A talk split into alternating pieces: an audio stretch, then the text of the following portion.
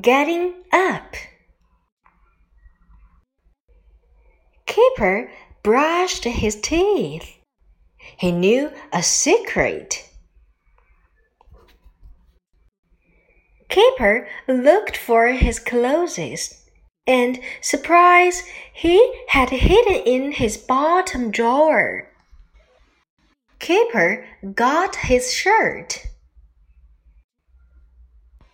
Kipper put on his trainers. The post lady arrived.